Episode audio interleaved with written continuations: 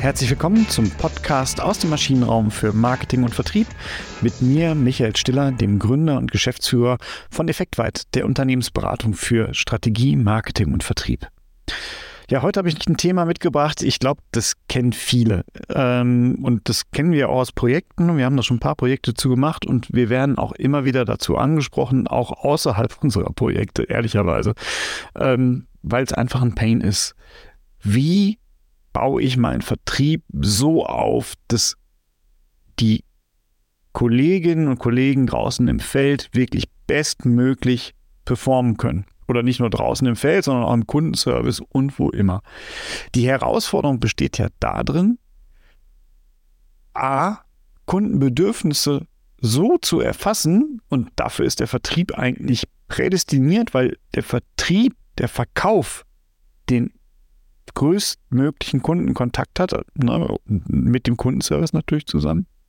Also wie nutze ich dieses Wissen über den Kunden, was ja vor allem im Verkauf und im Kundenservice liegt, so dass ich daraus Produkte bauen kann, die wiederum unsere Kunden lieben und die ich dann auch so anbieten kann, auch mit dem Marketing verzahnen kann, dass ich halt einen vernünftigen, integrierten Marktbearbeitungsprozess habe, der idealerweise nicht nur auf den schnellen Vertriebserfolg aus ist, sondern auch hintendran noch Kundenbindung erhöht und dieses Marketing Flywheel, ne, also diese kontinuierlichen Prozesse. Ich gewinne Kunden, mache sie begeistert, mache sie happy, die empfehlen und so weiter. Und so kriege ich halt immer mehr Schwungmasse in mein, ja, in mein Marketing-Vertriebsschwungrad rein. Und die große Frage ist immer da, wie kriege ich die Organisation so aufgestellt? Weil, sagen wir mal ehrlich, wir alle kennen doch das Thema, gerade im äh, B2B-Vertrieb, ne, wo ich auch nur nicht so viele Produkte habe. Ich habe ja selten im B2B ein, ein echtes Massenkundengeschäft, so wie im B2C.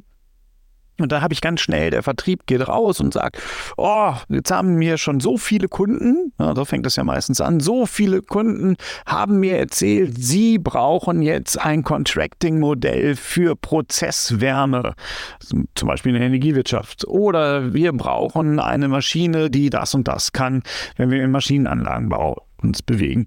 Und was passiert dann? Der äh, Verkaufsleiter oder Vertriebsleiter sagt, ähm, ja Leute, passt auf, äh, wir brauchen jetzt Produktentwicklung. Ne?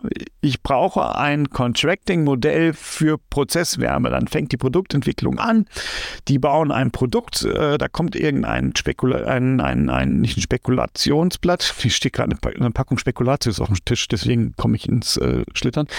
Äh, da steht ein, ein Faktenblatt dann auf dem Tisch ne? mit, mit irgendwelchen Fakten äh, äh, das nimmt der Verkauf wieder und sagt, oh, so habe ich mir das aber gar nicht vorgestellt, will ich gar nicht. Ne? Dafür ist aber jetzt noch ein halbes, halbes Jahr ähm, Vermarktungs- oder Produktentwicklungszeit schon ins Land gegangen und die Marketingabteilung hat auch schon eine Kampagne gestartet und wir merken jetzt aber, auch nee, im Vertrieb ist doch nicht mehr, ist auch schon zu spät. Ne? Need ist schon wieder durch. So, jetzt ist ja die große Frage, wie baue ich das denn eigentlich auf? Und ein entscheidender Aspekt dabei ist Kundenzentrierung. Na, und jetzt, wir haben das in, in, in zwei Ausprägungen, also wir haben es schon öfter gemacht, aber wir haben, im Grunde genommen haben wir zwei Ausprägungen. Wir haben einmal die, die Leitausprägung bei einem, bei einem Energiewirtschaftsunternehmen angesetzt. Da war ganz klar, okay, was ist die Herausforderung? Die Herausforderung ist es ja, aus dem Markt heraus das, die Customer Needs aufzunehmen, die Kundenbedürfnisse aus, aufzunehmen und in die Organisation reinzutragen auf Basis dieser Kundenbedürfnisse muss jetzt ja mal verifiziert werden. Erstmal, lohnt sich das denn? Also, ne, ist es ein Einzelkunde oder ist es kein Einzelkunde? Da fängt es schon häufig mit an, allein das Hinterfragen. Wie groß ist das Potenzial? Lohnt sich überhaupt eine Produktentwicklung dafür? Das heißt, ich brauche aus dieser Nummer brauche ich einen entsprechenden Produktentwicklungsansatz heraus. Und Trotzdem habe ich aber auch Themen, ne? Henry Ford, ganz klar, wenn ich die Leute gefragt hätte, was wollen sie haben damals, hätten die mir gesagt, schnellere Pferde. So, er hat aber ein Auto entwickelt. Also wie komme ich denn jetzt auf diese Zukunftsthemen noch? Und ich kann mir jetzt eine Organisation bauen, wo ich sage, wir nehmen eine Einheit, die steht eigentlich im Kern, die bringt das Ganze zum Wachsen und das ist eine Einheit, die sich mit dem Kunden beschäftigt. eine Kundeneinheit. In dieser Einheit habe ich den Kundenservice drin, da habe ich aber auch den Verkauf drin, da habe ich all die drin, die sich um die Customer Journey kümmern. Sowohl wenn man es ganz genau nimmt, auch um die Buyer Journey, das ist für mich immer eins, aber ähm, weil jeder Customer muss ja irgendwann auch mal gekauft haben, sonst wäre ja nicht Customer geworden. Aber egal, da kann man sich drüber äh, spalten ne? und da kann man äh, Haarspalterei betreiben, so heißt es. Also Buyer und Customer Journey, ähm, das muss in einer Hand liegen. Also die, die Kontakte, die da ähm, die, die da im Vertrieb sind. Und dann kann ich mir überlegen, packe ich in diese Abteilung noch Marketing rein, packe ich es daneben. Aber es gibt einen Menschen, der hat die Customer Journey im Griff.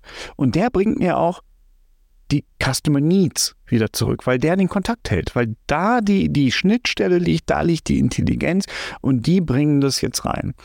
Jetzt ist es wichtig, dass ich ein Gremium davor setze. Ich, es darf jetzt aus meiner Sicht nicht passieren, dass ich ähm, aus dem Verkauf heraus oder auch in dieser Abteilung, in dieser Kundenabteilung die Produktentwicklung betreibe. Ich brauche nämlich einen Filter, der jetzt diese Potenzialanalyse nochmal dagegen hält. A, also ne, Potenziale müssen abgecheckt werden. Ich brauche aber noch auch noch einen zweiten Filter, der sagt, haben wir überhaupt die Ressourcen in der Organisation? Denn eine Riesengefahr in so einer marktorientierten Organisation ist, dass ich die mit Kundenanforderungen überfordere. Ne, ich muss priorisieren. Ich werde das nicht hinbekommen. Im Moment sind wir in einer Phase, Kundenanforderungen ändern sich extrem schnell. Wettbewerb ändert sich sehr schnell. Informationsdichte ist sehr hoch. Ich muss also irgendwie gucken, lohnt es sich und wer entscheidet jetzt darüber, was wir für Produkte entwickeln und welche Produkte wir vielleicht nur anpassen und welche Produktideen wir auch erstmal parken oder komplett verwerfen. Ne? Priorisieren, das muss dieses Gremium können. Und dieses Gremium muss gleichzeitig noch schauen, in der Branche, in der wir uns bewegen oder in dem, in dem Lösungsraum, in dem wir uns bewegen. Lass mich mal so formulieren. Ne? Es muss ja nicht immer nur Branchenwissen sein. Manchmal kommen die besten Ideen ja aus anderen Branchen. Ähm, also in diesem Lösungsraum, in diesem Spielfeld, wo ich mich bewege, da brauche ich noch eigentlich eine Abteilung, die den Weitblick hat. Ne? Also die dann eine strategische Vision in diesen Kundenkontakt mit reinbringt, die sagt, wir haben regulative Rahmenbedingungen drin. Ne? Das ist in der Energiewirtschaft ganz wichtig, dass wir in der Regulation äh, das anschauen. Wir haben aber auch Technologie Trends, die wir in dieser Einheit aufnehmen. Und wir versuchen so ein bisschen die Projektion hinzubekommen zu dem, wo entwickelt sich die Technologie hin, wo entwickeln sich die Kunden hin und was passt eigentlich zu unserer äh, Organisation mit so einem visionären Hintergrund. Ne? Also wo wollen wir denn eigentlich hin? Wo, wo, mit welcher Vision gehen wir denn ins Rennen? Ne? Und dann brauche ich aber noch eine Einheit, die auch wirklich die ganz konkreten Produkte entwickelt. Darüber halt so ein Gremium. Das ist eine, eine, eine, ja, das ist schon eine Form von kundenzentrierter Vertriebseinheit, die ich so bauen kann. Ich brauche natürlich noch eine Support-Einheit, die sich mit IT äh, beschäftigt, die quasi das Vertriebs-Enabling hinbekommt. Ne, das wäre so eine, so eine leichte Version. Ich glaube, und das hat wirklich mal extrem gut funktioniert. Äh, gar nicht mehr in der, in der Energiewirtschaft, sondern bei einem SAS-Kunden. Also schon auch sehr anspruchsvoller Markt, ähm, sehr volatil, nicht ganz klar, wie sehen denn eigentlich die Wettbewerber aus. Ne? Die schießen ja alle naselang aus dem Boden und Konkurrenz kommt von allen Seiten. Und für diesen SaaS-Anbieter haben wir Folgendes gemacht. Wir haben erstmal eine klassische Buyer Customer Journey aufgebaut. Also wir haben nicht gesagt, Buyer Customer Journey liegt im Teil einer Organisation und ist, äh, muss da wirklich im Griff behalten werden, sondern wir haben gesagt, die Buyer und die Customer Journey, die sind die Grundlage der Organisation. Und in diesem Fluss haben wir uns angeschaut, wie wandert denn der Kunde eigentlich durchs Unternehmen? Welche Kundenkontakte hat er? Wann muss er mit welchen Informationen ja weiterentwickelt werden im Sinne von so einem, so einem Lead Nurturing? Ne? Also wie kriege ich ihn vom Interessenten immer weiterentwickelt bis hin zum Kunden? Was mache ich dann, wenn ich, wenn ich ihn als Kunde habe? Wie kriege ich ihn dann ausgebaut? Wie kriege ich den Kundenwert erhöht und ihn glücklicher gemacht? Also da, da sind wir auch ganz schnell in so Themen wie Customer Success.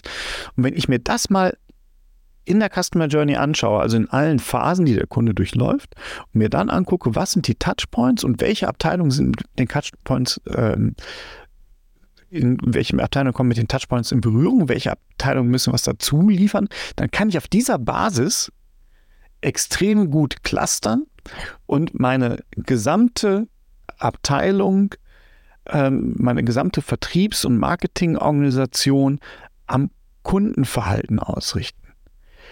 Hinzu kommt es, dass ich damit relativ flexible Modelle bekomme. Wir sind da schon so, wir sind jetzt noch nicht in der Netflix-Unternehmenskultur, in dem berühmten Spotify-Modell mit Squads und Guilds, ne? Aber wir kommen schon sehr nah ran und haben eine sehr, ja, eine sehr agile äh, Organisationseinheit, die relativ schnell auf, auf Marktveränderungen reagieren kann. Ne? Also sowohl Wettbewerber als auch Kunden. Also, wenn ihr euch überlegt, wie baue ich denn meinen, meinen Vertrieb auf? Wie baue ich meinen Verkauf auf? auf? Dann kommt vom Kunden. Das ist, glaube ich, so das Wichtige. Überlegt euch, wie kriegt ihr Kundenbedürfnisse abgebildet in eurer Vertriebsstruktur. Denkt nicht drüber nach, wer hat welchen Posten, welche Vertriebskanäle habe ich, das ist zweitrangig, sondern denkt erstmal vom Kunden und überlegt euch dann, okay, wie kann ich das Kundenverhalten in den Mittelpunkt der Organisation setzen? Das kann ich entweder machen, indem ich sage, naja, ich habe eine Einheit Kunden und auf die fütter ich, beziehungsweise da baue ich die Prozesse so, dass die Information aus dieser Einheit Kunde rauskommt äh, und, und Produktentwicklung und Marketing befeuern kann. Oder noch besser, ich nehme das Kundenverhalten im Sinne der Customer Journey auf und baue mir eine Organisation so auf, dass ich möglichst wenig Friktion habe, ne? also möglichst wenig Übergabepunkte, sondern dann idealerweise so cluster, dass bestimmte Einheiten für bestimmte Teile der, der Customer Journey und der Buyer Journey verantwortlich sind und fasse es dann zusammen. Wichtig ist aber, baut euch eine Kundenzentrierung auf, also eine kundenzentrierte Vertriebsorganisation.